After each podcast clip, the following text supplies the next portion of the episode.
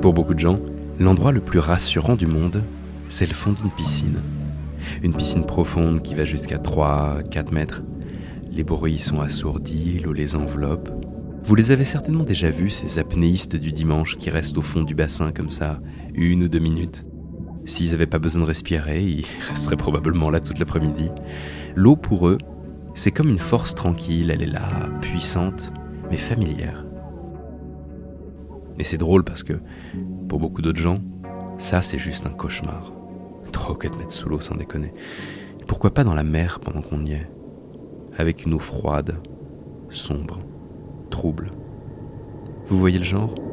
Impossible de savoir si on est proche du fond ou si au contraire on se trouve juste au-dessus d'un gouffre gigantesque qui cache les pires horreurs.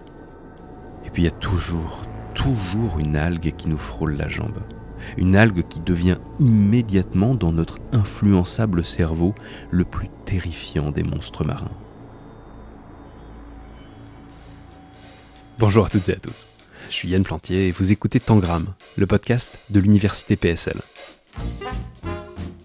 Dans ce podcast, à chaque épisode, on prend un thème et on décline ce thème. Vous allez entendre des chercheuses et des chercheurs venus de toutes sortes d'horizons, des sciences dures, des sciences humaines, des arts et des lettres. Tangram, c'est la recherche en mode kaléidoscope. Ça se renverse, ça se mélange, ça s'éparpille façon puzzle, mais on finit toujours par y distinguer un fil rouge. Aujourd'hui, submersion. On va parler de cette eau qui nous rattrape, qui nous dépasse, de sa puissance qui nous inquiète autant qu'elle nous attire. Trois séquences. Premièrement, inondation et désastre. Deuxièmement, se protéger de ce qui est néfaste. Et troisièmement, de l'eau dans de lointains astres. Et au milieu de tout ça, vous aurez même le droit à un peu de Lovecraft. Pour commencer donc, on va parler inondation. Je suis allé au centre de Paris, près de la place de la Bastille, au niveau du bassin de l'Arsenal. J'avais rendez-vous avec Magali Regueza. Magali Regueza, je suis maître de conférence en géographie à l'école normale supérieure. Je suis rattachée au département de géosciences et au centre d'enseignement euh, sur l'environnement qui s'appelle le CERES. Si on s'est donné rendez-vous ici précisément, c'est parce qu'il y avait des choses à voir. J'aimerais que vous puissiez me montrer s'il y en a ici des traces des dégâts que l'eau a pu causer à Paris. Alors ici, on est dans un endroit un peu particulier, c'est le, le bassin de, l'Arsenal. Euh, donc on est sur un canal hein, qui, a été, euh, qui, est très artificialisé. Hein. On voit bien, on a une écluse au, bout de ce, canal. On a aussi beaucoup de bateaux. Et en fait, ce qui est intéressant, c'est que sur ce, sur ce lieu particulier, euh, la, mairie de Paris a décidé de mettre l'ensemble de ce qu'on appelle les repères de crue, c'est-à-dire des, traces, des marques euh, avec des petits, euh, donc ce sont des, petits tableaux hein, qu'on voit, des, des, petites plaques qui permettent de voir quelle était la hauteur d'eau. Et si on se rapproche, on va voir en fait les différentes crues. Alors ce sont des crues qu'on appelle majeures. Euh, ces crues, en fait, elles commencent à 5 mètres, 5 euh, mètres 39. Avec une crue de 5 mètres 39, par exemple, comme celle qui a eu lieu en 88, le quai du port de l'Arsenal où on se trouve est sous l'eau. Il y a des risques que les égouts prennent l'eau, mais les trottoirs de la rue juste au-dessus sont encore au sec. 88, disons que c'est une... Euh, Petite crue. Elle ressemble en fait à celle qu'on a eue en janvier 2018, qui était à peu près, elle était un peu plus haute, à 5,80 mètres. On commence donc avec quelque chose de presque bénin. Mais bien évidemment, vous l'aurez compris, on va aller du plus anodin au plus grave. On continue donc. Le, deuxième repère, c'est la crue de 82, 6 mètres 18. C'est assez euh, fréquent. Voilà, ça arrive en moyenne une fois tous les 10 ans en moyenne. Alors ça peut arriver 3 ans d'affilée, ça peut arriver euh, jamais pendant 30 ans. Mais c'est pas anormal. C'est pas anormal, ça fait partie de la vie d'un fleuve. Il n'empêche que à un tout petit niveau comme ça, on a eu déjà des problèmes. Et pourquoi je vous dis un tout petit niveau Parce que si on commence à remonter, là, on arrive dans des choses un peu plus sympathiques. Donc, la crue euh, du, euh, de 82, elle m'arrive à peu près à entre l'épaule et la joue. Euh, donc déjà là je suis, je suis mal, hein. bon, je ne suis, pas un, je suis pas un géant, hein, mais, mais alors si on prend la crue de, de 45... On est tous les deux sous l'eau. On est tous les deux sous l'eau, puis bien sous l'eau, c'est-à-dire qu'on est passé à 6 mètres 85. Ce niveau d'eau là, il n'est même pas considéré comme exceptionnel. On rentre dans le dur. 1955, on a passé le seuil des 7 mètres. C'est ce qu'on appelle les crues exceptionnelles de la Seine. Celle-là, elle a une chance euh, sur 50 de se produire. Ça veut dire qu'il en arrive en moyenne une tous les 50 ans. Puis alors là, je vais vous demander de faire un petit effort pour vos cervicales. Regardez tout en haut, voyez, à 8,62 m. C'est la crue de 1910. Il y, a un vide énorme entre, entre les deux, entre la plus haute et celle juste en dessous, elle n'est pas juste en dessous, celle juste en dessous. Ah non, elle n'est pas juste en dessous. Elle est. Euh, donc, si vous prenez la crue de 7 m 10, celle de, 55, on est effectivement à 1 m 50. C'est-à-dire qu'en fait, si on déploie Magali Regueza entre le repère et en haut, si on enlève les bouclettes, on tombe à peu près à la hauteur. Et je peux faire euh, différentiel d'échelle de crue. Euh, on arrive en fait à cette crue de, de 1910. Bon, Paris en 1910, c'est quoi? C'est une ville irradie. Exposition universelle, Tour Eiffel, Art Nouveau, il y a de la lumière dans les rues, de, l'électricité dans les immeubles, les premiers ascenseurs font leur apparition. Et c'est pas tout. Certaines maisons commencent à avoir l'eau courante. Euh, c'est aussi euh, le moment. On a les premiers métros, on est d'accord? On a les premiers métros. Donc, si vous voulez, c'est vraiment un moment où la ville de Paris se transforme, c'est la modernité. Les Parisiens se pensent complètement à l'abri. Et donc, évidemment, il y a l'idée que c'est absolument impossible que la Seine déborde. Gros excès de confiance à ce moment-là. Gros excès de confiance, c'est exactement le même qu'on a aujourd'hui, avec les mêmes phénomènes de, déni, de, euh, d'incrédulité. Euh, voilà.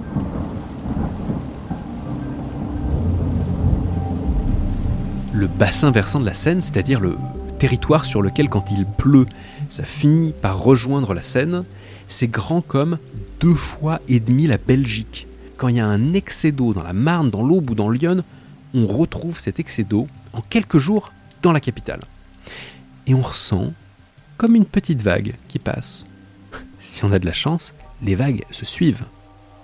Si on n'a pas de bol par contre, les vagues arrivent en même temps. Elles se superposent. Bienvenue en janvier 1910.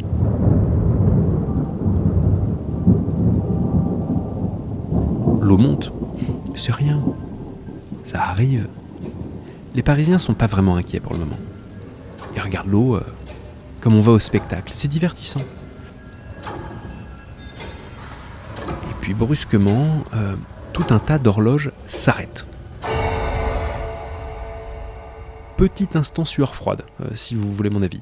Quand le temps s'arrête, le spectacle devient tout de suite un peu angoissant. Les, les horloges qui se figent, ça fait signe annonciateur de fin du monde. On n'aime pas. Ce qui s'est passé, c'est que beaucoup d'horloges de Paris fonctionnent grâce à un réseau d'air comprimé et l'usine qui alimente le réseau, elle vient de prendre l'eau. Ce n'est que le début. L'eau rentre dans les caves, puis envahit les rues. Petit à petit, Paris devient une île. Et la ville va se hérisser de planches de bois qui permettent de marcher en sécurité. Parce que il faut bien imaginer que cette eau, déjà si on se rapproche hein, du, bassin de l'Arsenal, on voit qu'on n'a absolument aucune visibilité. Mais là, c'est encore pire parce que euh, cette eau, elle est chargée de matière en suspension, de boue, ça sent très mauvais. À ce moment-là, donc le télégramme euh, ne fonctionne plus sur une partie du territoire, donc les, chancelleries sont coupées euh, du reste de l'Europe. Euh, on a déjà des trains, hein, puisque c'est donc on a notamment tout ce qui est gare de Lyon, le Paris-Orléans-Austerlitz, c'est sous l'eau, donc en fait on ne communique plus avec le sud de la France. Et donc on se retrouve avec une situation extrêmement tendue. Et pour vous donner un ordre de grandeur, la crue, elle va durer 45 jours. C'est en gros 7 semaines. Énorme. C'est énorme, sachant qu'une fois que l'eau se retire, les ennuis commencent, et notamment en banlieue, parce que les maisons vont s'effondrer. Donc on va avoir beaucoup d'effondrements de maisons, donc des gens qui vont se retrouver sans abri. C'est à peu près 400 000 personnes qui sont touchées en banlieue. C'était il y a plus d'un siècle. Ce qui, pour une crue qu'on qualifie de centenale, est assez effrayant parce que ça donne l'impression que la suivante, elle est pour 100 ans plus tard, c'est-à-dire en gros maintenant. Mais en 100 ans, vous allez me dire, euh, on a certainement fait beaucoup de progrès, on est mieux préparé, non? Oui, pas faux. Euh, il y a notamment des grands réservoirs maintenant, vous en avez certainement déjà entendu parler. Ce sont des grands lacs qui vont permettre de stocker l'eau en amont pour la relâcher euh, après ou avant et pour aplanir en fait ces fameux pics de crue. Euh, ces barrages réservoirs aujourd'hui sont extrêmement utiles. Ils pourraient en gros écréter à peu près 70 cm de crue. Écréter 70 cm de crue, c'est à la fois une performance tout à fait formidable et tout à fait insuffisante. Parce que bien sûr qu'on est mieux préparé d'une certaine manière, mais on est aussi beaucoup plus fragile. On est devenu totalement dépendant euh, de notre modernité, et en cas de crue, plus c'est moderne, plus ça crache vite euh, d'une certaine manière. Prenez l'électricité. C'est notre meilleur ami en temps normal. Et là, soudainement, c'est une source de problèmes et de risques en pagaille. Soit parce qu'on va avoir des moyens euh, de chauffage ou d'éclairage qui sont avec du feu, euh, les bougies, euh, les réchauds à gaz, les petits réchauds de camping, etc. Donc l'accident est toujours possible, soit à cause des courts-circuits des courts-circuits qui peuvent se produire sur notamment des installations vétustes qui n'ont pas été protégées correctement. Et puis, même si on ne se retrouve pas avec des incendies, la simple absence d'électricité, ça provoque une série de problèmes en cascade. Ça veut dire plus de portes à digicode, ça veut dire plus de frigidaire, ça veut dire plus de cuisinières, ça veut dire des volets roulants qui sont arrêtés. Euh, avec tout ce que ça implique évidemment pour euh, l'alimentation, euh, pour les malades qui doivent conserver au froid, pour voilà. Ça veut dire plus aussi de possibilité de recharger ces appareils, donc il faut aller sur l'autoradio, sauf que la voiture, elle est dans un parking qui est inondable, donc on l'a enlevé. Plus de, de distributeurs automatiques, de toute façon les convoyeurs vont pas forcément pouvoir les ramener. Ça veut dire des hôpitaux qui sont construits en zone inondable, qui vont devoir euh, fonctionner sur des groupes électrogènes, mais qui eux-mêmes demandent de l'essence. Je vais me permettre de la couper. Ça serait trop long de tout vous laisser de toute façon. Il va falloir fermer le métro pour éviter qu'il ne soit inondé et le protéger. À peu près 50% de l'interview de Magali Reguezza, c'est une longue description. 850 000 personnes inondées, mais ça va aller jusqu'à 5 millions de personnes sur à peu près 12 millions qui seront touchées. Une longue description du désastre que provoquerait une crue plus ou moins équivalente à celle de 1910 aujourd'hui. C'est un enfer le, le paysage que vous nous expliquez. parce que. D'ailleurs, je dis provoquerait, mais vous aurez peut-être remarqué que Magali Reguezza, elle n'utilise pas le conditionnel, elle utilise le futur. Et c'est sans doute ça qui fait peur, c'est-à-dire qu'on va se dire, un peu comme pour le changement climatique, c'est très très proche en réalité. Bon ben voilà, vous nous annoncez l'apocalypse, c'est bon quoi, il n'y a plus rien à faire. Non, non, il n'y a pas plus rien à faire. Euh, il est absolument impératif aujourd'hui d'abord de se préparer à faire face à cette crise. L'urgence là, c'est de profiter et d'aller euh, de, conjuguer en fait les actions qu'on va faire dans ce qu'on appelle le renouvellement urbain. C'est de faire en sorte que quand on renouvelle ces territoires, c'est-à-dire qu'on reconstruit, qu'on rebâtit, qu'on rénove, on prenne d'emblée en compte l'inondation pour relever les niveaux techniques, pour. Si vous avez un bâtiment qui est autonome en énergie, si vous avez des stockages de réserves d'eau douce, si vous avez plus de mixité dans les appartements, ça va pas vous résoudre le problème, mais ça va permettre de gagner un peu de temps. Vous allez vous retrouver avec euh, euh, des, des, quartiers, qu'on dit des quartiers résilients, où on va pouvoir vivre, alors pas forcément de manière, euh, hein, voilà, ça va pas être forcément la joie, mais enfin on va pouvoir vivre dans ces quartiers. Il va aussi falloir développer tout le volet prévention, information. Donc vous voyez, on est quand même dans une situation qui, appelle un, un portage très fort et pour l'instant, comme pour le changement climatique, comme pour beaucoup de choses, ce qu'on constate, c'est que euh, on a avancé. Quand j'ai fait ma thèse, euh, c'était, euh, ça n'intéressait pas grand monde et c'était porté dans les services de l'État, notamment à la préfecture, par des personnes exceptionnelles, mais elles étaient trois. on a eu un temps assez béni euh, en 2016, euh, la préfecture euh, de, région et la préfecture de police ont travaillé ensemble. Les départements y sont allés, les maires y sont allés. Et puis c'est retombé. C'est retombé et il y a eu juin 2016 où on se dit ah bah, c'est bon on est prêt. janvier 2018 bah, c'est encore bon on est prêt. Bon bah, il suffit de regarder ce qu'il y a derrière vous pour voir qu'effectivement on est prêt pour la petite barre d'en bas quoi. Et que qu'est-ce qui se passe entre les 3 mètres qui nous séparent du trait d'en bas et du trait d'en haut? Bah, c'est toute la préparation. Et c'est toute cette idée que euh, euh, bah, les fleuves, ça déborde pas, que maintenant on, envoie des gens dans l'espace, on est capable aujourd'hui d'envoyer des robots sur Mars, peut-être que demain on habitera la Lune ou Mars, et on n'est toujours pas capable d'arrêter de l'eau dans Paris.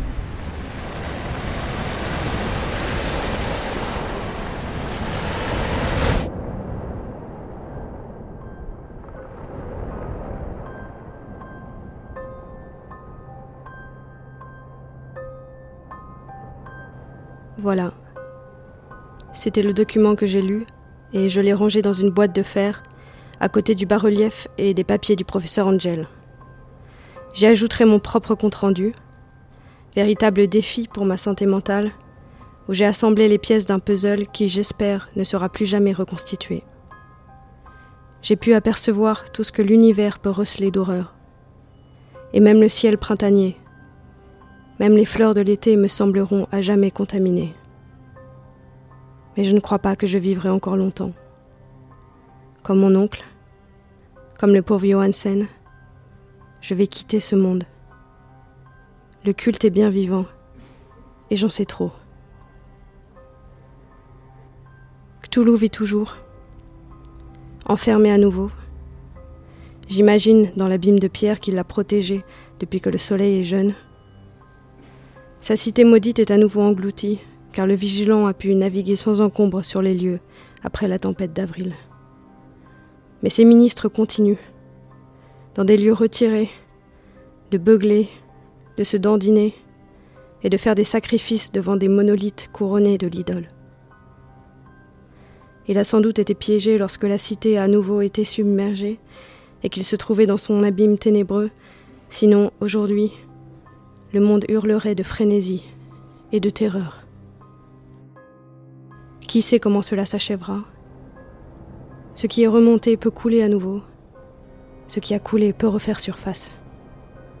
Cette ignominie attend et rêve dans les profondeurs, pendant que le déclin s'étend sur les cités chancelantes des hommes. Le temps viendra, mais je ne dois pas, je ne veux pas y penser. Si ce manuscrit devait me survivre, je prie pour que mes exécuteurs testamentaires placent la prudence avant l'audace et ne le montrent à âme qui vive.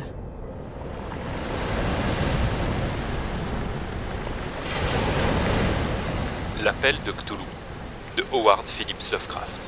Une lecture d'Hermine Dos Santos du Conservatoire national supérieur d'art dramatique PSL.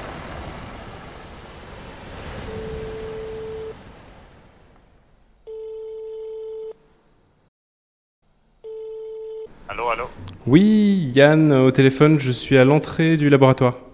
Ah, j'arrive. Euh, vous êtes côté, vous êtes monté par l'escalier métallique ou par le, Non, par l'intérieur. par l'intérieur Ok, j'arrive. Pour cette deuxième séquence, on va se demander si on ne peut pas canaliser la force de l'eau plutôt que de simplement la subir. Et je vois de l'eau partout, donc j'ai l'impression qu'on est au bon endroit. On va parler de vagues.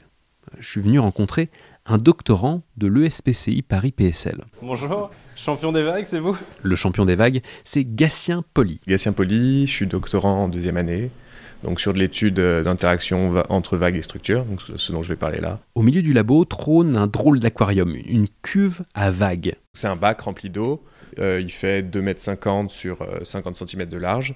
Et euh, donc, si on part de gauche à droite, donc à l'extrémité gauche du, du, bassin, on va avoir un, batteur à vagues. Donc, c'est une plaque qui oscille et qui va, créer, qui donc créer les vagues, qui vont ensuite se propager euh, le long de, tout, le- long des 2,50 m de la longueur euh, du bassin pour arriver donc sur des objets que nous, on va mettre au milieu. L'objet qui est au milieu quand j'arrive, c'est un genre de membrane élastique, on dirait une fine feuille, format A4 je dirais. qui est fixé sur deux poteaux et qui est euh, gardé submergé 2 cm sous la surface de l'eau. Euh, nous, on regarde ce genre de, système parce que c'est des choses qui sont utilisées dans des récupérateurs d'énergie des vagues, ce, type de membrane flexible, mais qui sont pas caractérisées de manière très très précise. C'est-à-dire les gens ont vu que ça bougeait dans les vagues, que du coup on pouvait récupérer de l'énergie, mais comment ça bouge précisément dans les vagues, bah, c'est un peu ce qu'on cherche à savoir ici.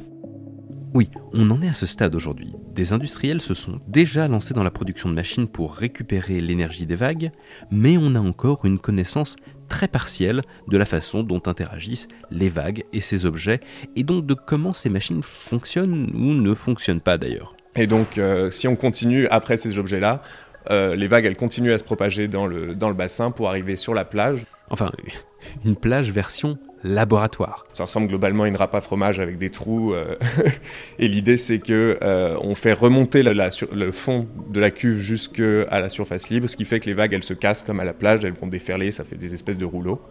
Et ça permet qu'elles ne reviennent pas dans l'autre sens et elles ne viennent pas perturber les mesures. Et donc, si je comprends bien, vous essayez de recréer ce que pourrait être un récupérateur d'énergie, euh, quoi, marée motrice, c'est ce qu'on... Non, c'est houlomoteur, le terme pour les, pour les vagues. J'ai parlé trop vite. L'énergie marémotrice, mis à part qu'on la capte dans la mer, ça n'a pas grand-chose à voir. C'est une énergie qu'on capte dans les grands courants de l'eau, dans des endroits où il y a de forts coefficients de marée, généralement avec des hydroliennes. L'houlomoteur, c'est très différent. Ce sur quoi travaillent Gatien Poli et ses collègues, c'est une énergie qui va et qui vient de façon très brève, au rythme des vagues. Et puis, il ne s'agit pas de capter l'énergie des grands courants, mais celle issue du mouvement de bas en haut du niveau de l'eau. Bon, et donc ça ressemble à quoi les récupérateurs d'énergie ou l'eau motrice? Parce que j'imagine que le dispositif expérimental que j'ai face à moi, c'est pas juste une maquette à petite échelle de ce qui se fait en vrai. Et puis, il doit y avoir différents modèles, j'imagine. On a plusieurs types à partir de ce moment-là. Bah, on peut penser à une bouée, à les bouées qu'on voit à 200 mètres à la plage, celles vers lesquelles on va nager. Euh, bah, cette bouée-là, elle monte et elle descend du fait des vagues. Et il y a des gens qui sont capables, à partir de ce mouvement de montée-descente, de créer de l'électricité. Donc ça, c'est un type de système euh, de récupération d'énergie, mais il y en a plein plein des choses assez farfelues qui vont par exemple euh, piéger une cavité d'air et du fait quand une vague arrive dans, dans, la cavité le niveau de l'eau monte ça compresse l'air et on met une turbine du coup ça crée un mouvement d'air en fait il y a eu plein de systèmes qui ont été utilisés parce que il n'y a aucun système qui arrive à se démarquer à être suffisamment rentable notamment du fait que euh, donc, le, le, moteur, ça s'inscrit dans le cadre de la récupération d'énergie en mer, en règle générale. Et pour l'instant, c'est beaucoup moins cher de faire des éoliennes en mer que de faire des systèmes le moteur. Et du coup, les gens essayent de faire plein de systèmes pour essayer de trouver un système qui soit à la fin aussi rentable que mettre une éolienne. Mais comment est-ce qu'on convertit l'énergie d'une vague en électricité concrètement Bon, eh bien, déjà, la vague, a son énergie propre qu'elle transmet à l'objet qu'on a plongé dans l'eau. Cette transmission d'énergie entre la vague et l'objet, elle est simple en fait. L'eau fait bouger l'objet, parce que l'objet est dans l'eau. En se déplaçant et en se déformant au rythme de l'eau, l'objet, là en l'occurrence c'est une membrane, mais ça peut être autre chose, l'objet récupère une partie de l'énergie de la vague.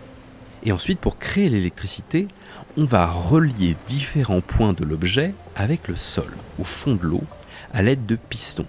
Comme ça, lorsque l'objet se déforme, lorsqu'il se déplace, il va entraîner avec lui les pistons, qui vont s'étirer et se contracter, et donc produire de l'énergie. La vague fait bouger l'objet, l'objet fait bouger le piston, et le piston produit de l'énergie. Dans ses expériences, Gatien Poli teste différents paramètres et il observe ce qui change. La question à laquelle il s'agit de répondre, c'est, par exemple, si le rythme ou la hauteur des vagues change, est-ce que la membrane va se comporter différemment?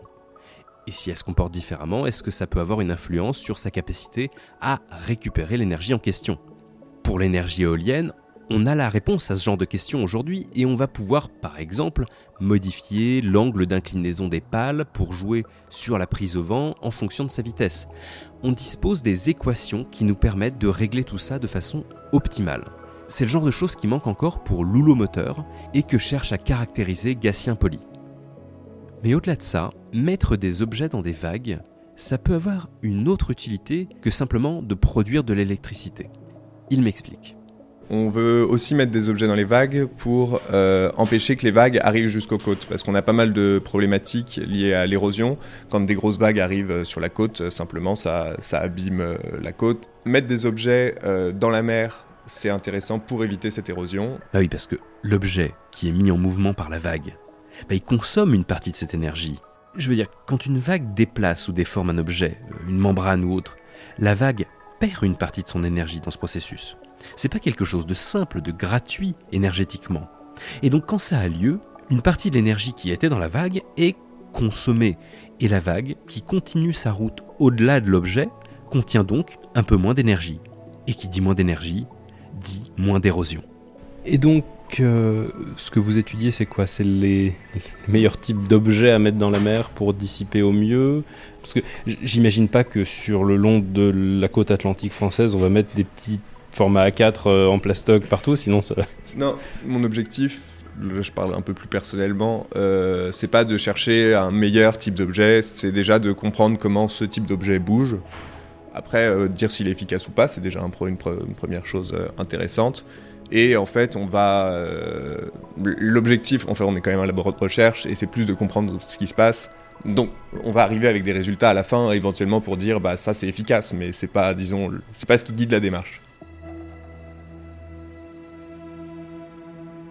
On n'est donc pas complètement démuni face à la puissance de l'eau. On peut s'en protéger, potentiellement récolter son énergie. On va laisser les équipes de l'ESPCI réfléchir à tout ça, et de notre côté, on va s'éloigner des côtes et on va aller voir ailleurs s'il y a de l'eau.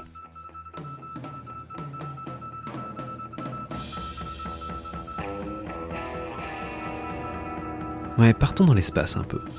L'eau, c'est la vie après tout. S'il y a de l'eau quelque part sur un astre lointain, on se dit qu'il peut y avoir de la vie. Vous l'avez probablement entendu mille fois cette idée. Pas de vie sans eau. On n'explique pas très souvent pourquoi d'ailleurs. Moi-même, je me suis euh, régulièrement demandé d'où venait cette fixette qu'on faisait sur l'eau. Comme si on ne pouvait pas imaginer des planètes sans eau où la vie pourrait quand même apparaître et se développer sur la base de quelque chose d'autre. Bon, bah la réponse c'est que chimiquement, l'eau c'est vraiment idéal.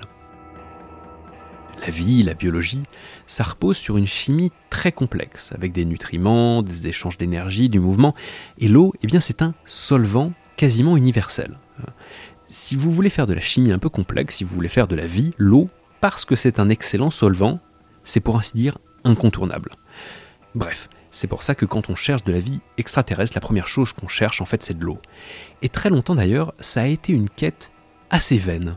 L'eau liquide, euh, c'est quelque chose qu'on trouve rarement au niveau de la surface ailleurs que sur la Terre. Je vous présente Athéna Koustenis. Je suis Athéna Koustenis, planétologue à l'Observatoire de Paris. Si on regarde autour de nous, et à commencer par les autres planètes de notre système solaire, on peut vite se décourager, parce que clairement, on ne voit pas d'eau. Vous avez certainement déjà entendu parler de la zone d'habitabilité. Ni trop proche du Soleil, ni trop loin, tout pile au bon endroit pour avoir de l'eau liquide. La zone d'habitabilité traditionnelle a une seule planète aujourd'hui à l'intérieur, c'est la Terre. Et, toute la question qui se posait, c'était est-ce qu'à une époque, Vénus ou Mars on, se sont retrouvés dans cette zone d'habitabilité traditionnelle? Donc maintenant, on sait que cette zone d'habitabilité, c'est un très très très très loin, euh, jusqu'à euh, aux confins, je dirais, du, euh, de notre système solaire. Bon, vous imaginez bien qu'on n'a pas découvert de jolis océans sur Saturne ou Jupiter, non? De ce côté-là, c'est toujours absolument inhabitable. Les bonnes nouvelles viennent des satellites de ces planètes. Europe, Ganymède, Callisto. Ces objets-là, ces satellites-là, Encelade, Triton, Titan, ont beaucoup de liquide sous leur surface. toute la subtilité, elle est là. L'eau est sous la surface. On est tellement habitué sur Terre à voir nos océans en surface qu'on n'avait même pas réalisé que ça pouvait être autrement. Ce sont des missions spatiales récentes qui ont ramené ces résultats surprenants. Oui, euh, loin, loin du Soleil, il y a des lunes gelées qui ont l'air totalement inhospitalières, mais sous la couche de glace, sous l'espèce de, banquise qui recouvre tout le globe, il y a de l'eau liquide. Beaucoup d'eau liquide. En fait, euh, sur une bonne partie de ces lunes, on estime qu'il y a beaucoup plus d'eau liquide que sur Terre. Et c'est encourageant parce que c'est quoi les ingrédients pour faire de la vie En gros, on y revient. euh, bah, déjà, vous l'aurez compris, de l'eau, et puis des organiques, c'est-à-dire euh, le carbone et tout ce qui va avec, les nutriments, etc. Et puis de l'énergie. La recette est simple. Enfin, elle est compliquée, mais vous voyez ce que je veux dire. Si vous arrivez dans ces océans, même souterrains, même sans beaucoup de lumière, à combiner l'eau liquide, les organiques et bien entendu une source d'énergie, à ce moment-là, pourquoi ne pas s'imaginer que des organismes ont pu apparaître dans ces océans? Le principal problème, en fait, c'est pas l'eau, euh, c'est la source d'énergie. Parce qu'on ne peut pas vraiment compter sur le soleil quand on est aussi loin, en fait. à ces distances assez lointaines du Soleil, euh, le rayonnement solaire qui arrive par exemple euh, au niveau de Saturne, c'est un centième de celui qu'on a sur Terre. Et si vous êtes par exemple aussi sur un objet comme Titan qui a une épaisse atmosphère, ce que vous récupérez comme rayonnement solaire au niveau de la surface, c'est un millième. Donc c'est pas ça qui va vous réchauffer. Qui fait presque nuit. Il fait nuit tout le temps. Et pourtant, on a bien la preuve qu'il y a de l'énergie quelque part. Oui, on a détecté de l'eau liquide. Il y a un océan souterrain. Tout n'est pas gelé. Il y a donc bien de l'énergie quelque part. Et cette énergie, tenez-vous bien, elle est due aux effets de marée. Sur Terre, vous connaissez les marées, euh, les marées de la mer. C'est la Lune qui, avec son attraction gravitationnelle, déforme nos océans, parce que un océan c'est facile à déformer. Mais autour de Saturne ou de Jupiter, qui sont absolument énormes, c'est des effets bien plus forts qui ont lieu. Titan, Europe, etc. C'est comme s'ils étaient constamment déformés, malaxés par la force gravitationnelle des planètes géantes autour desquelles elles tournent. C'est quoi C'est comme si on prenait cette boule et qu'on la tordait, qu'elle était constamment tordue, et la friction d'être constamment tordue qui réchauffe. Euh, la friction et puis la résistance de cette croûte à cette, euh, cette force qui, qui, qui, tend à la, à la, à la, à la hum, tirer dans un sens comme dans l'autre, que ce soit au niveau des pôles ou au niveau de l'équateur. Euh, et, donc ce jeu, je dirais, entre la, grosse planète et le petit satellite, fait qu'effectivement, euh, il y a de, la friction et de l'échauffement au niveau de, de l'intérieur du satellite. Donc je récapitule. Les ingrédients pour faire la vie, c'est 1. Eau liquide, check. 2. Énergie, check. 3. Éléments organiques, check. Mais comment on check ça justement? On n'a pas envoyé de robots creuser sur Encelade ou Europe pour aller faire des prélèvements dans les océans? Qu'est-ce qui nous permet de connaître la composition de ces lunes? Alors je vais devenir un petit peu technique. Euh, moi, ma grande passion euh, pour ce qui est les, méthodes de mesure et d'analyse, c'est la spectroscopie. Alors on ne peut pas ne pas parler de spectroscopie parce que c'est ça en fait qui vous dit en gros, euh, quelle est la température, quelle est la composition, quelle est la dynamique, c'est-à-dire qu'est-ce que vous avez comme météorologie, qu'est-ce que vous avez comme mouvement de vent, tout ça. la spectroscopie, c'est-à-dire récupérer la lumière d'un objet. Et analyser cette lumière. Mais comment on analyse de la lumière? Eh bien, en la décomposant. En caricaturant un peu, on peut dire tout simplement qu'on met un prisme devant la lumière en question et qu'on fait un joli arc-en-ciel, un arc-en-ciel qu'on appelle un spectre. Et selon d'où provient la lumière, ces arcs-en-ciel, ces spectres, vont être différents les uns des autres. C'est comme si les différents éléments, les différentes molécules avaient chacune une signature. Et quand on voit cette signature Eh bien là, on sait que ça, ça correspond à l'hydrogène, ça, ça correspond au méthane, ça, ça correspond à un hydrocarbure, ça, c'est un nitrile, l'acide cyanhydrique, ça, c'est du CO2, ça, c'est du CO. Donc, on a tout un panorama sur la composition. Et puis, on peut même, si on détecte plusieurs raies, voir comment cette molécule se distribue spatialement, c'est-à-dire quelle est sa distribution à partir du haut de l'atmosphère jusqu'au sol. Euh, et puis on peut voir les variations saisonnières. Par exemple, sur Titan, comme sur Terre, il y a des variations saisonnières. Euh, l'été, tout va bien. En hiver, euh, il y a beaucoup d'accumulation d'aérosols au pôle Nord. Tout ça grâce à la spectroscopie et à l'imagerie, bien entendu. C'est quoi les, les prochaines missions qu'on a et sur lesquelles peut-être vous travaillez pour aller en savoir plus sur ces mondes avec des océans souterrains? L'année prochaine, en avril, il y a une mission qui s'appelle JUICE, qui part, euh, une mission de l'Agence spatiale européenne, dans laquelle j'ai participé depuis le départ et même avant sa conception, je dirais, parce qu'elle a passé par différentes formes. Euh, la mission JUICE va euh, dans le système de Jupiter et va étudier Ganymède. Ganymède qui est le plus gros satellite de notre système solaire. Donc on envoie une sonde qui va étudier Ganymède, qui a un océan d'eau liquide sous la surface, parce que ce qu'on a déterminé avec les, les mesures précédentes. Et aussi, bien entendu, on ne pourra pas s'empêcher, euh, une fois qu'on est dans le système de Jupiter, d'aller regarder Europe, l'autre satellite qui nous intéresse.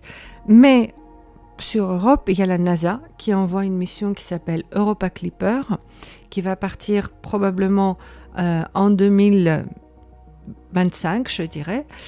Euh, et cette mission-là euh, arrivera à peu près au même moment que JUICE, donc on aura deux missions sur place, l'une qui se focalise sur Ganymède, l'autre sur Europe, et on apprendra plein de choses sur ces objets et ce qui cache en dessous de leur surface, à quelle profondeur sont les océans d'eau liquide. Eux-mêmes quel est le volume exact à l'intérieur euh, Est-ce qu'il y a des organiques? Est-ce que tout ça, ça peut conduire effectivement à des conditions habitables? Euh, Et puis, envisager à l'avenir effectivement un lander. Vous pensez qu'un jour on pourra aller nager dans un de ces océans souterrains? Alors, c'est sûr qu'on déménagera un jour, un jour, parce que de toute façon, la vie euh, de notre Soleil, euh, son destin fait que euh, quand elle deviendra une géante rouge, de toute façon, tout ce qui est jusqu'à Jupiter à peu près sera brûlé. Donc, il faudra bien qu'on parte un bon jour.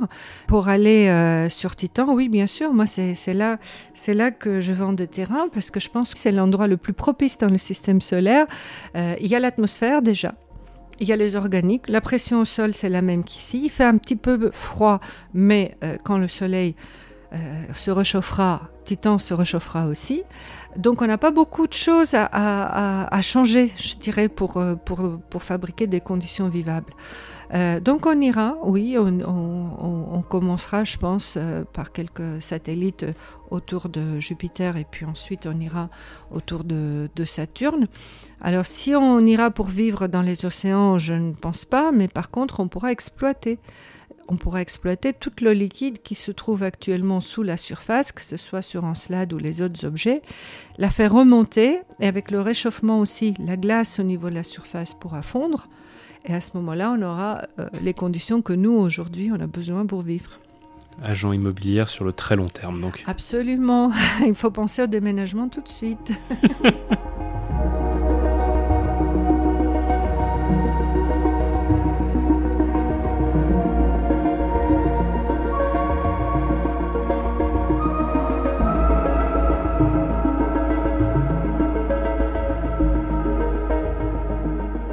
C'est la fin de cet épisode de Tangram, le podcast de l'Université PSL.